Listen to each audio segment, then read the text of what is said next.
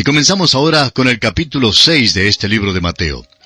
En este capítulo hablaremos de las motivaciones internas que regulan las expresiones exteriores de justicia en el trato con nuestro semejante, como son la limosna, la oración, el ayuno y las riquezas. Hablaremos también de la relación con Dios del ciudadano del reino de los cielos. Consideremos en primer lugar el motivo y el método de dar limosna. El capítulo 6 del Evangelio según San Mateo trata la parte externa de la religión. En el capítulo 5, el rey hablaba de la justicia que deben poseer sus súbditos. Debe ser una justicia que supere la justicia de los escribas y los fariseos. Ahora bien, es verdad que ellos tenían una justicia religiosa.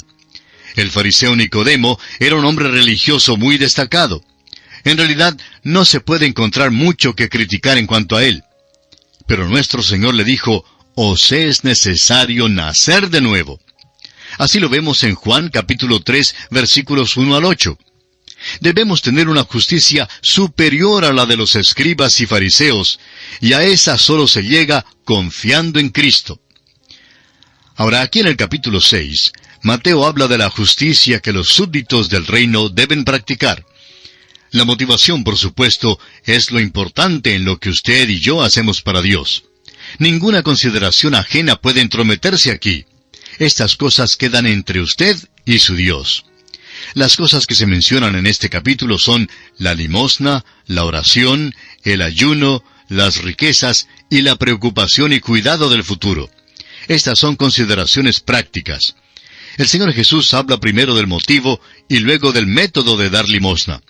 Veamos el primer versículo de este capítulo 6 de Mateo. Guardaos de hacer vuestra justicia delante de los hombres para ser vistos de ellos. De otra manera, no tendréis recompensa de vuestro Padre que está en los cielos. Lo que usted da queda entre usted y Dios. Usted no debe dar para ser visto de los hombres. Este es un gran principio y fue exigido vehementemente por el Señor cuando Él dijo en el versículo 2, Cuando pues des limosna, no hagas tocar trompeta delante de ti, como hacen los hipócritas en las sinagogas y en las calles, para ser alabados por los hombres. De cierto os digo que ya tienen su recompensa. El Señor dijo estas palabras con una ironía cáustica y con un cortante sarcasmo. Era la costumbre de los fariseos, cuando querían dar a los pobres, ir a una esquina bulliciosa en Jerusalén y tocar la trompeta, el propósito de tal costumbre era el de juntar a los pobres y necesitados para que recibieran la limosna. También era esta una oportunidad para que los fariseos dejaran saber a los demás lo generosos que eran. Los cristianos hoy en día tenemos una actitud paralela con los fariseos en muchos aspectos. Cristo dijo a los fariseos que cuando hacían obras generosas para que el público los viera, ya tenían su recompensa. Su generosidad no era un asunto entre ellos y Dios. Ahora, amigo oyente, ¿por qué da usted? Hay más de una sola manera de dar.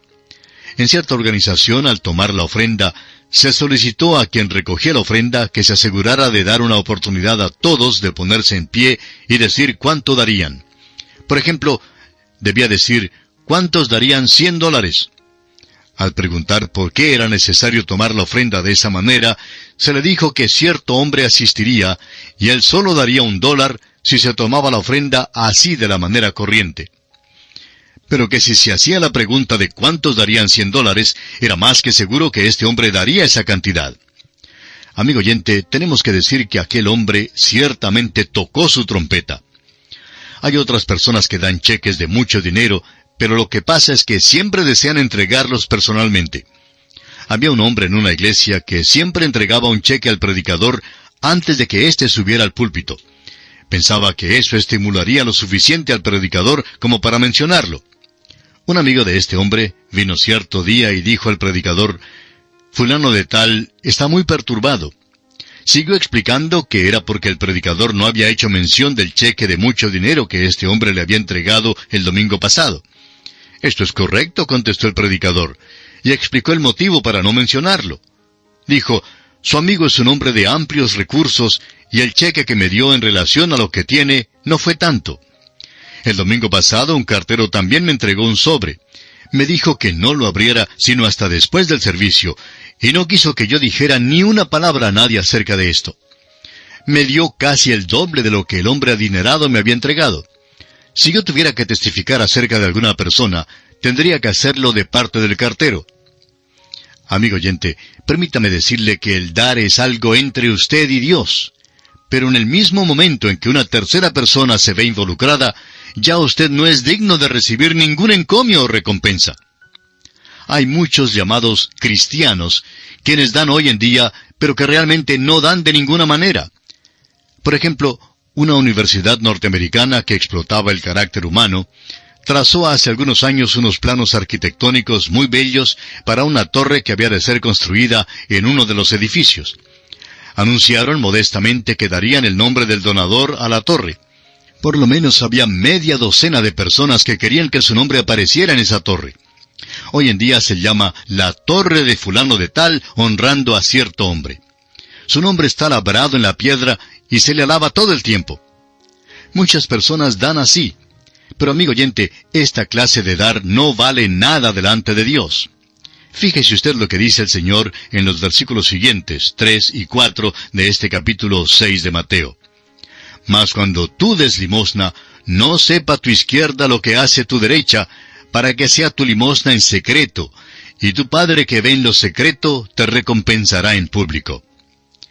El dar es un asunto entre el alma y Dios. Es una relación tan íntima que lo físico debe ser reducido a lo mínimo. La mano derecha debe permanecer tan callada en cuanto al hecho de dar que la mano izquierda nunca descubrirá si tuviera ojos para ver lo que ha hecho la mano derecha.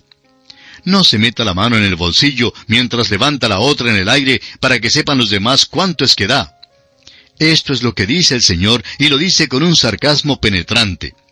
En realidad, amigo oyente, ¿vive según el sermón del monte el que se cree tan liberal? Por supuesto que no. Leamos ahora el versículo 5 de Mateo capítulo 5.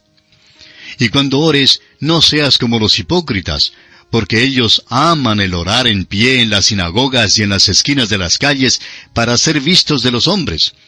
De cierto os digo que ya tienen su recompensa. Este versículo no es de ninguna manera una exageración. Hoy día hay algunos judíos ortodoxos que se les ve parados o caminando, llevando el chal de oración y leyendo oraciones. También hay muchos que andan con sus sartas de cuentas a plena vista para que todos vean que están rezando. Hay un peligro muy grave aquí de hacer esto delante de los hombres. El chal de oración o la sarta de cuentas anuncia a otros que un hombre está orando. Y el Señor dice que si un hombre ora así, ya tiene su recompensa. Su recompensa consiste en ser visto de los hombres. Pero su oración no será contestada. Nunca podrá llegar más allá de las vigas del edificio. El versículo 6 nos dice, Mas tú, cuando ores, entra en tu aposento y cerrada la puerta, ora a tu Padre que está en secreto, y tu Padre que ve en lo secreto, te recompensará en público. Y aquí nos detenemos por esta oportunidad. Continuaremos en nuestro próximo programa. Esperamos, como siempre, contar con su fiel sintonía. Y antes de cerrar este programa, le sugerimos leer detenidamente el capítulo 6 del Evangelio según San Mateo para estar al tanto de lo que consideraremos en nuestro próximo estudio. Será entonces hasta nuestro próximo programa, amigo oyente. Es nuestra oración que el Señor le bendiga en gran manera. Continuamos hoy, amigo oyente, nuestro viaje por el Evangelio según San Mateo. En nuestro programa anterior nos detuvimos en el versículo 6 de este capítulo 6 de Mateo. Estábamos hablando de la oración, y el Señor se refirió a aquellos que les gusta orar en público en las esquinas de las calles para ser vistos de los hombres. Y dijo que los que eso hacen ya tienen su recompensa. Decíamos que estas palabras no son una exageración en ninguna manera. Mencionamos que aún hoy hay algunos judíos ortodoxos que se les ve parados o caminando, llevando el chal de oración y leyendo oraciones. También hay muchos que andan con sus sartas de cuentas a plena vista para que todos vean que están rezando. Vimos que en realidad hay un peligro muy grave aquí en hacer esto delante de los hombres. El chal de oración o la sarta de cuentas anuncia a otros que esa persona está orando. Y el Señor dice que si un hombre ora así, ya tiene su recompensa. Su recompensa consiste en ser visto de los hombres, pero su oración no será contestada. Nunca podrá llegar más allá de las vigas del edificio. En vista de eso, entonces, vimos que el Señor Jesucristo instruyó en el versículo 6 de Mateo, capítulo 6, Mas tú, cuando ores, entra en tu aposento y cerrada la puerta, ora a tu Padre que está en secreto. Y tu Padre que ve en lo secreto, te recompensará en público. El concepto expresado aquí es revolucionario. ¿Notó usted que el Señor usa el término Padre en cuanto a Dios? El Señor habla aquí en cuanto a los ciudadanos de su reino. Ahora, ¿cómo llega usted a ser un hijo de Dios hoy en día? Bueno, el apóstol Juan en su Evangelio capítulo 1 versículos 12 y 13 nos da la respuesta. Él dice, Mas a todos los que le recibieron, a los que creen en su nombre, les dio potestad de ser hechos hijos de Dios, los cuales no son engendrados de sangre, ni de voluntad de carne, ni de voluntad de varón, sino de Dios. Nuestro Señor Jesucristo dijo a Nicodemo en Juan capítulo 3 versículo 7, Os es necesario nacer de nuevo. No se puede llamar a Dios Padre a menos que seamos sus hijos. En el Antiguo Testamento este término nunca se usaba porque no había la relación entre padre e hijo. Es verdad que toda la nación de Israel fue llamada mi hijo, pero al individuo en aquella nación no se le llamaba hijo. Es de una nueva relación que habla el Señor aquí en este versículo 6 de este capítulo 6 de San Mateo. Con respecto al asunto de la oración, nos dice que debe ser secreta y sincera. Muchos santos de Dios, que hoy en día no son reconocidos, serán manifestados en el tribunal de Cristo como verdaderas personas de oración. Ahora el Señor dice en los versículos 7 y 8 de Mateo capítulo 6, Y orando no uséis vanas repeticiones como los gentiles que piensan que por su palabrería serán oídos. No os hagáis pues semejantes a ellos, porque vuestro Padre sabe de qué cosas tenéis necesidad antes que vosotros le pidáis. Que la oración deba ser simple no significa que no hayamos de pedir varias veces alguna cosa. Más bien significa que no debemos usar repetidas veces las expresiones vanas que no tienen significado. No use pues usted vanas repeticiones. Lleve al Señor lo que tenga en su corazón. Él sabe lo que usted necesita antes de que se lo pida, pero Él quiere que usted se allegue a Él y le pida. En los versículos 9 al 13 de Mateo capítulo 6 nos da un modelo de cómo orar. Dice así, Vosotros pues oraréis así, Padre nuestro que estás en los cielos, santificado sea tu nombre. Venga tu reino, hágase tu voluntad como en el cielo, así también en la tierra. El pan nuestro de cada día, dánoslo hoy. Y perdónanos nuestras deudas, como también nosotros perdonamos a nuestros deudores. Y no nos metas en tentación, mas líbranos del mal. Porque tuyo es el reino, y el poder y la gloria, por todos los siglos. Amén. Mirando más de cerca la construcción de esta oración modelo, encontramos que hay dos divisiones principales. Hay aquella parte cuyo tema es la gloria de Dios. Venga tu reino, hágase tu voluntad como en el cielo, así también en la tierra. Y luego tenemos aquella otra división que trata de las necesidades de los hombres. El pan nuestro de cada día, dánoslo hoy. Amigo oyente, el reino de Dios es una cosa progresiva y creciente.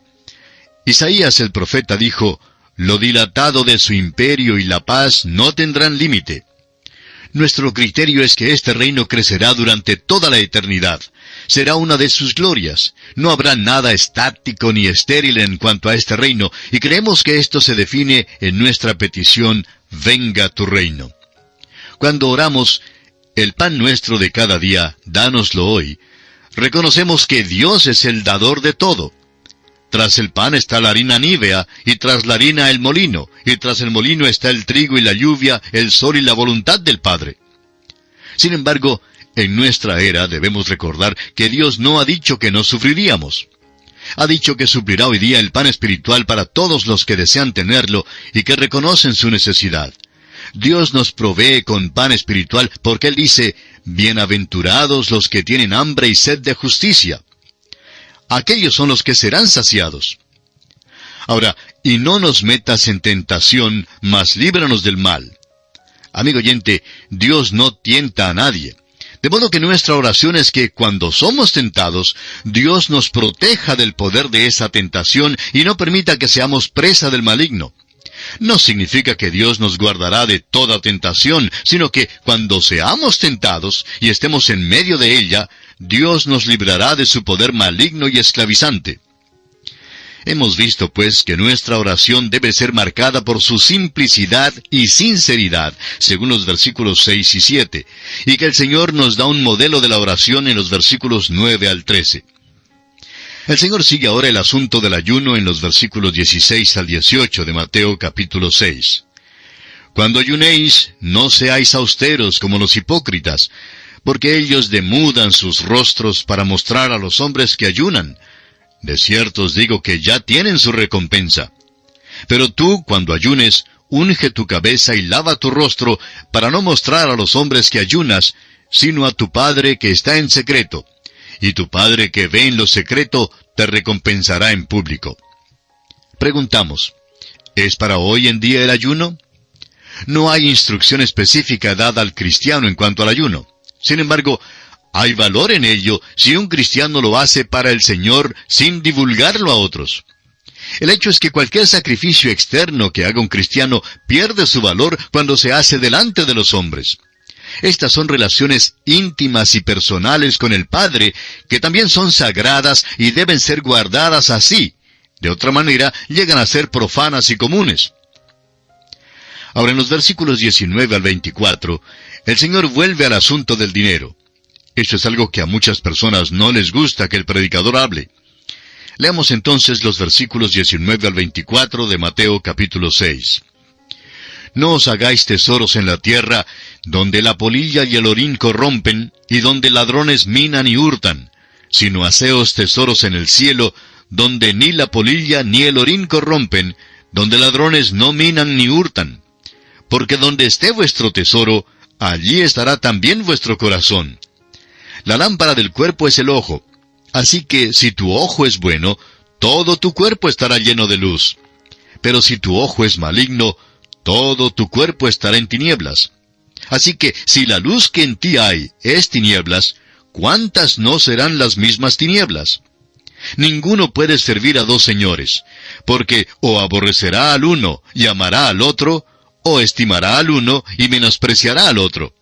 No podéis servir a Dios y a las riquezas. El ganar dinero en sí no es malo.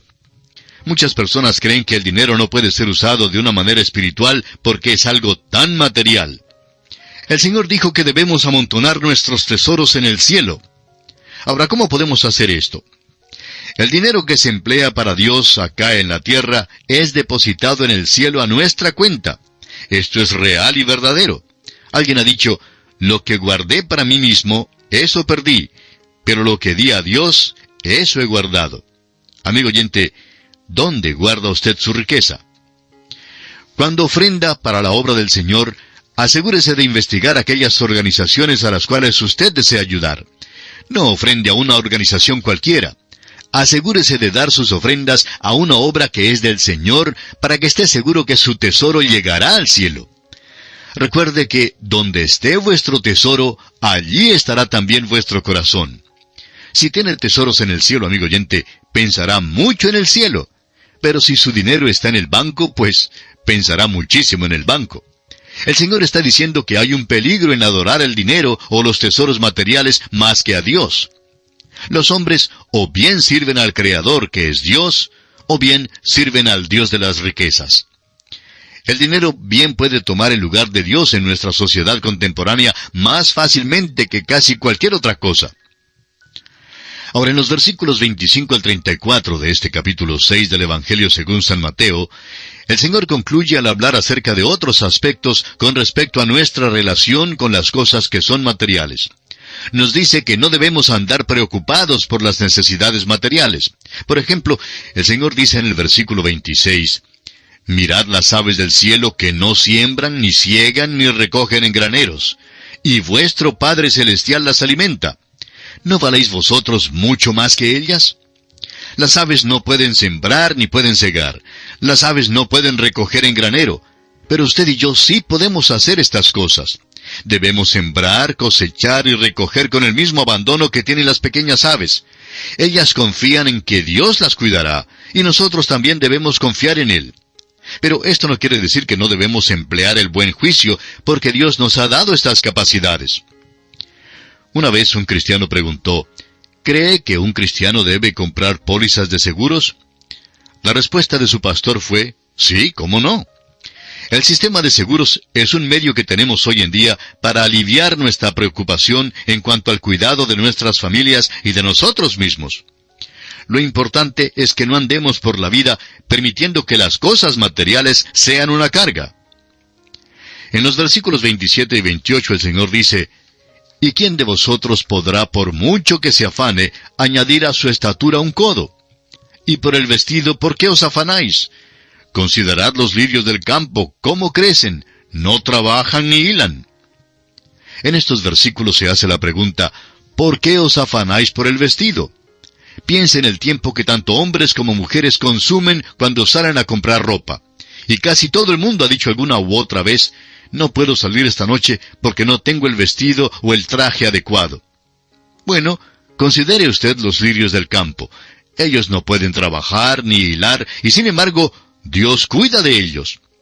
Como seres humanos podemos trabajar e hilar y debemos hacerlo. El problema aquí es con la preocupación excesiva en cuanto a estas necesidades. Dios puede vestir la hierba del campo que hoy es y mañana no es. Dios bien puede cuidarlo a usted también, amigo oyente. Esta idea de estar demasiado preocupados por las cosas del mundo no debe ser la meta de su vida debe mejor buscar primeramente el reino de Dios y su justicia, y luego, como Dios cuida de las flores y las aves, cuidará también de usted. Ahora los versículos 31 al 33 revelan que no debe usted entregar toda su vida y pensamiento a la preocupación por las necesidades de la vida. Ponga a Dios primero en su pensamiento y en sus planes. Leamos ahora estos versículos. No os afanéis pues diciendo, ¿Qué comeremos o qué beberemos o qué vestiremos?